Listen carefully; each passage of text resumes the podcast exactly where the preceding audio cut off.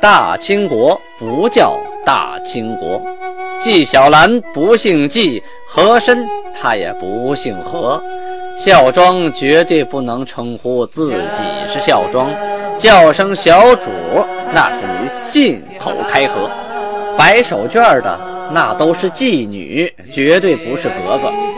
要想了解真正的清朝历史，请听由俊贝勒播讲的《清通鉴》。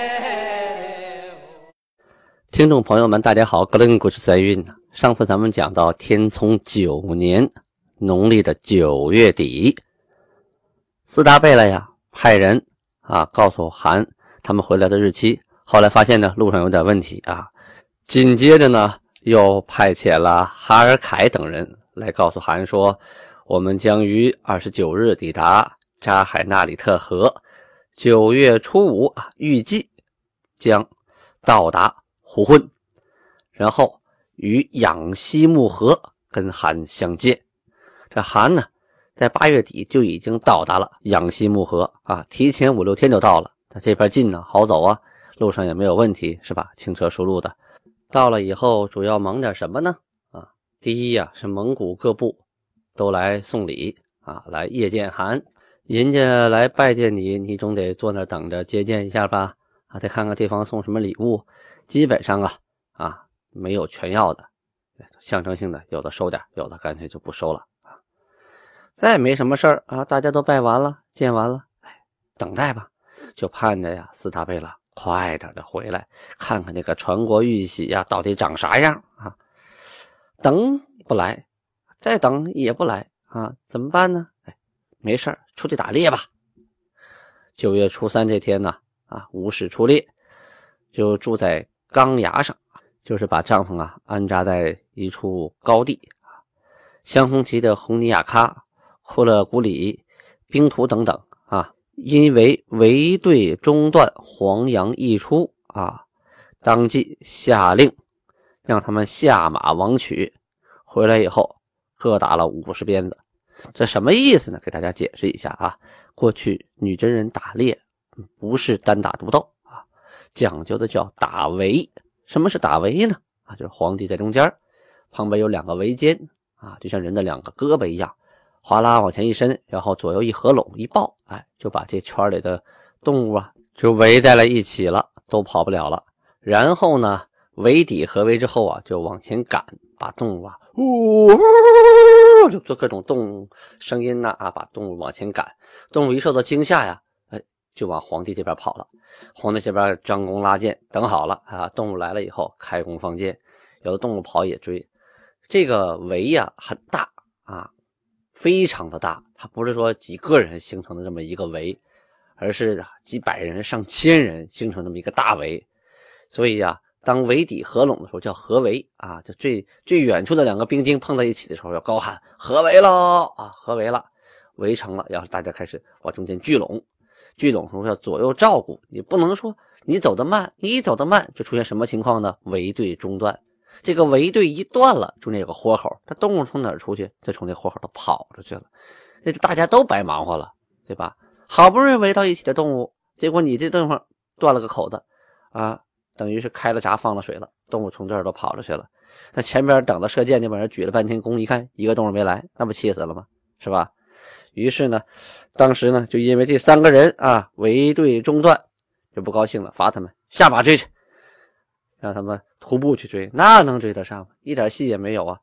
回来以后，一人打了五十鞭子，这五十鞭子呀，一二三四数到五十，那肯定是皮开肉绽呐，肉都得翻翻着呀，哗哗往下滴的血呀，啊，全掀在外边，整个人就废掉了啊！初四这天呢。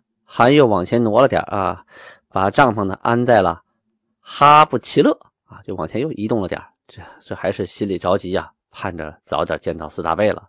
当天呢，派遣冈林、罗硕、阿尔萨兰，还有席唐阿、不丹、胡巴孙、巴雅伊、木富、卡尔嘎吉、郭科干什么呀？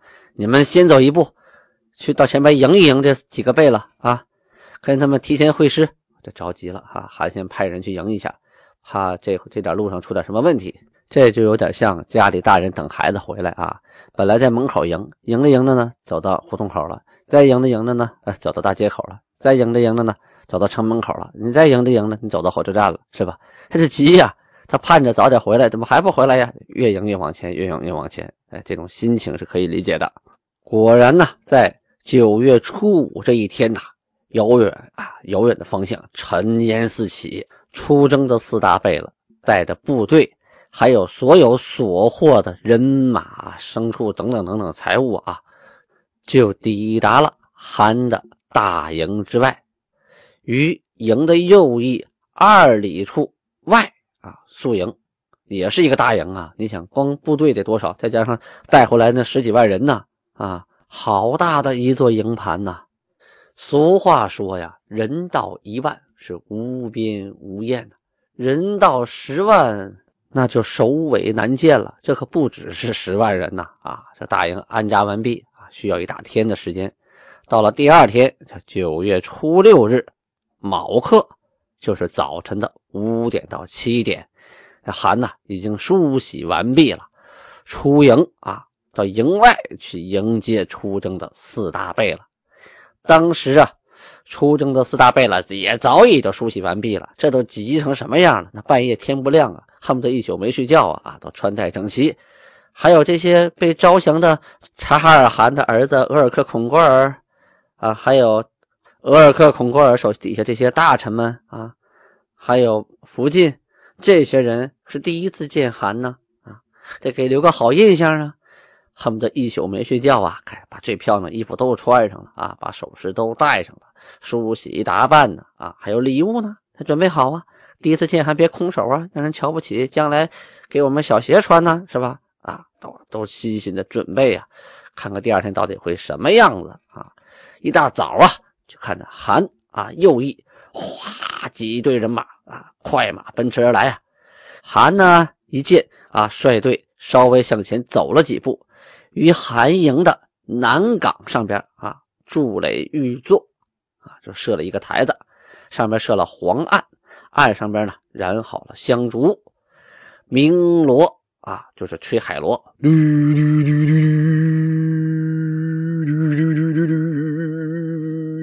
吹完了以后，所有人一句话不说，喊在最前面，其他人跪好了，行三跪九叩之礼呀，拜谁呀？拜天啊！首先我们见面啊，行礼先放一放。我们要先感谢上天，这个蒙古人呢本身就是信奉长生天啊，这满族人就是女真人呢，那对老天爷更是尊敬了。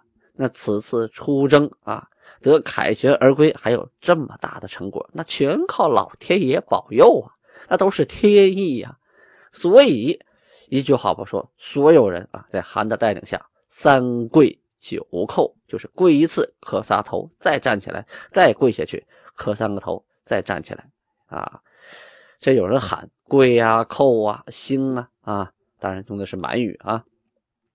这个韩带着大家伙拜完了上天之后，回到了玉皇过啊，就是他那个黄的大帐篷里边啊。出征的各个贝勒就把所获的宝玺呀。铺在红毡子上边，命令整黄旗的阿里哈朝哈固山额真，这不是一般的人啊！阿里哈朝哈就是骑兵啊，啊，汉语写成骁骑啊，叫纳木泰，还有镶白旗吏部承正图尔格这两个人，一个人啊端着这个桌子的一头啊，这两个人掰一张桌子，一个案子啊，上边呢放着这个红的毡子，红毡子上边。放的是这传国玉玺，两个人小心翼翼的，一步一步的啊，就端着这桌子一人一头，就往韩这送啊。送到韩面前，四贝勒呢没有过来，在远处啊，很远的地方跪在地上。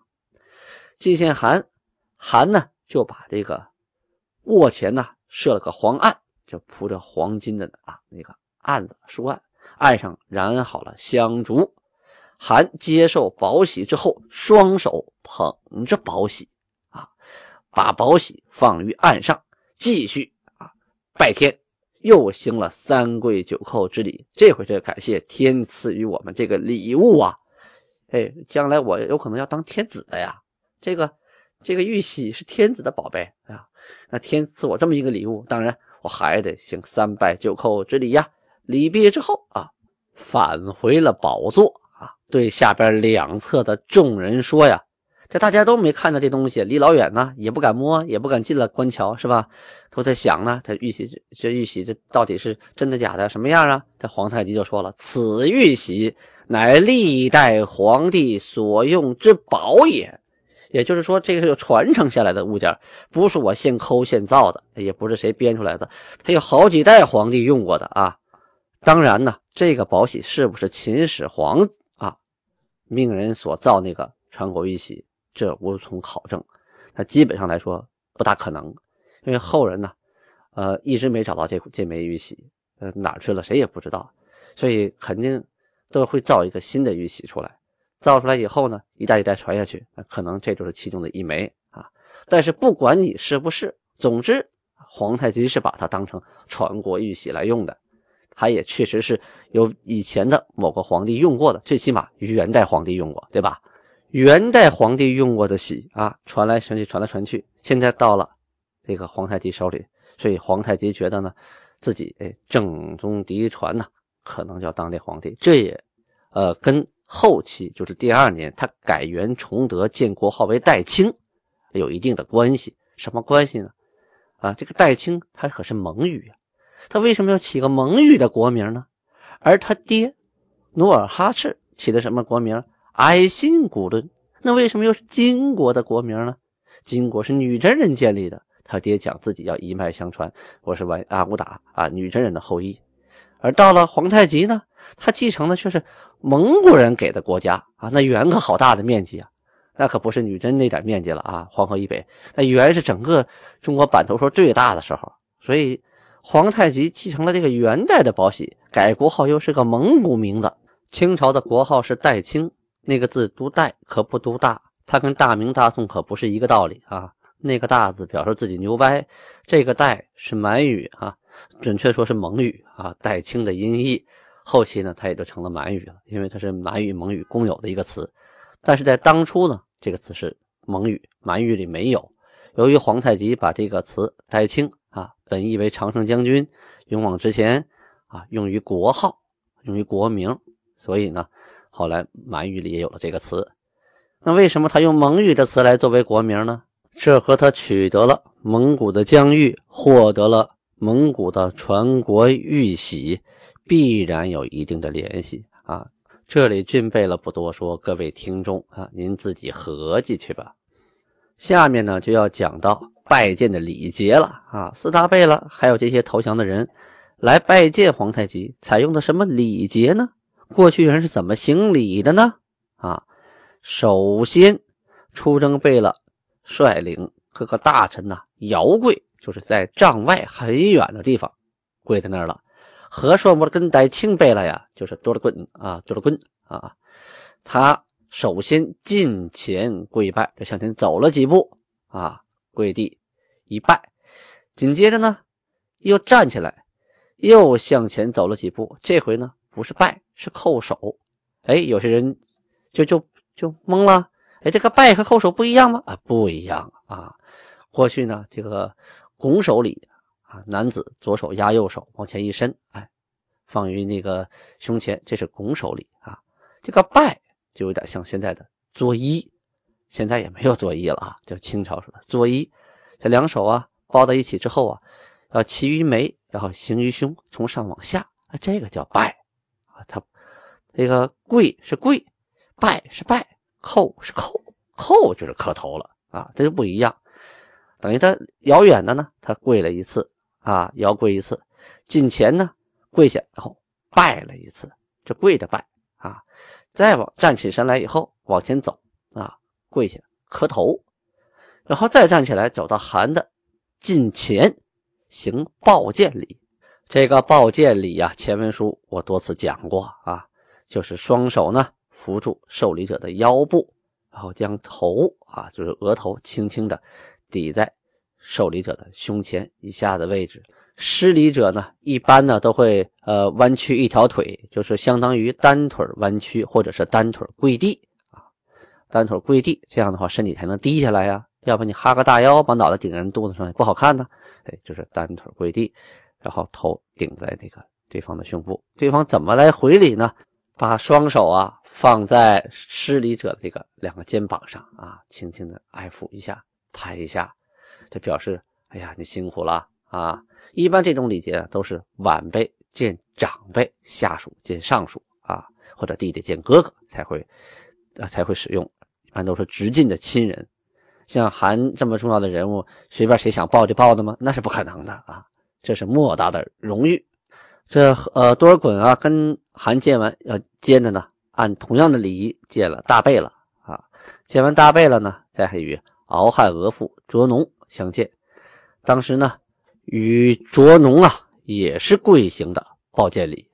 紧接着呢，与和硕，就是哈朗贝勒、阿巴泰贝勒、和硕德格雷贝勒、和硕额尔楚克楚霍尔贝勒啊，一一行的抱见礼。因为你是从远处回来的嘛，你见家人，那你就要抱见别人。紧接着，兵部和硕贝勒岳托、礼部和硕贝勒撒哈连，还有和硕豪格贝勒，都按照摩尔根贝勒。啊，就是莫尔根戴钦贝勒，就是按照多尔衮这套礼节来的，每人都一样啊。但是呢，是排队来，轮流来，一个接一个。所以韩呢接完这个宝剑，接那个宝剑，接完那个宝剑，接下一个宝剑，一个一个的，像走马灯似的啊。不是说集体行礼，是一个一个啊，轮班的啊。出征的四贝勒行礼完毕之后呢，紧接着后退啊，跪于众人面前，命令谁呀？贾腊、张京、阿史达尔汗。向前啊，就是进跪，就是到前边走两步要跪下，代替他们向韩问好，说：“韩与诸贝勒皆安否？”韩悲色，更三而后，就大家都好吗？都平安吗？这个时候呢，这边啊也不是韩答的话，是由整白旗阿里哈朝哈孤山额真昂邦张金阿三啊，这个人叫阿三，他出班答曰啊。何蒙天恩，韩及诸贝勒，并国家皆安。哎，这都有代表的。你看这个时候说话不像以前那么不讲规矩啊，你像聊天似的。现在是有规矩。你看这边派个代表，那边派个代表。阿三呢，紧接着也问了一句：“出征诸贝勒安否？”这阿什达尔汗就回答说：“何蒙天恩，仰赖韩福啊，率师出征，迭送察哈尔汗之子。”额尔克孔格尔察哈尔汗之妻族啊，这妻就是这妻子啊，福晋这个家族啊，诸臣部众啊，下边的大臣，还有下边的部族的老百姓，及这个及后边很关键，历代皇帝争夺之宝玺啊，明显把这个玉玺啊给放大了啊，历代皇帝这一下子包括所有皇帝了啊，他其实呢。他只是从元代往下传有记录啊，前面哪个皇帝用过那不知道，还有没有什么时候造的也不知道，反正不是秦朝那枚。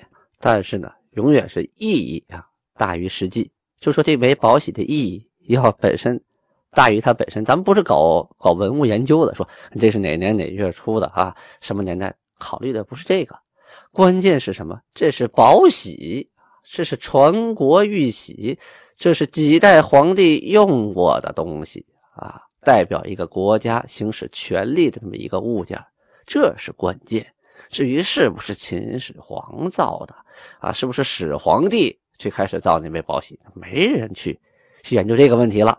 总之，它的意义目的已经达到了。说完宝玺呀，接着又汇报说，并攻入民国大同宣府一带，直抵山西，俘获甚众，就抓了很多人啊。大败敌兵，此行顺利啊！言毕，他就退下了。就汇报完毕，这词儿早就准备好了。于是呢，后边就开始察哈尔汗的妻子苏太太后，还有儿子额尔克孔果尔，又献上了金印，还有貂皮、水獭皮的暖帽，钉有金花的衣服。这个这个金印啊，就是太后的印，还有这个儿子孔果尔。他也是继承了这个汗位啊，他也有印呢啊，就献上金印，还有他带的礼物后边好多皮端罩、珍珠啊、树珠、珊瑚树珠，还有琥珀树珠。所以这个时候啊，他们都挂这个佛珠啊，因为都信佛，所以这个各种珠子、漂亮珠子做的这个树珠很多，还有金酒海、金茶桶、金壶、金杯、金碟、玉碗、银壶、银琵琶啊、蟒缎、装缎、窝缎、普通的缎子啊，还有粗布，还有。蟒缎的衣服十五套，还有这个备的千金的那个鞍辔呀，马十匹，平常的马九十匹，骆驼九十匹，羊一千只，啊，这大礼呀，都是拜见韩的，这都是额尔克孔贵儿和这个苏太太后两个人准备的礼物。紧接着呢，察哈尔汗的妹妹啊，叫太孙公主啊，因为她是汗的妹妹，所以成为公主，也带了很多礼物来拜见汗。再往后面呢，一共是档案记录了六十六位啊，来拜见韩的人，有名有姓，而且还带着礼物有的清单。整个的档案呢，写了好多篇，我就不细读了。总之，此次金国四贝勒出征，是大获全胜，国库丰盈啊。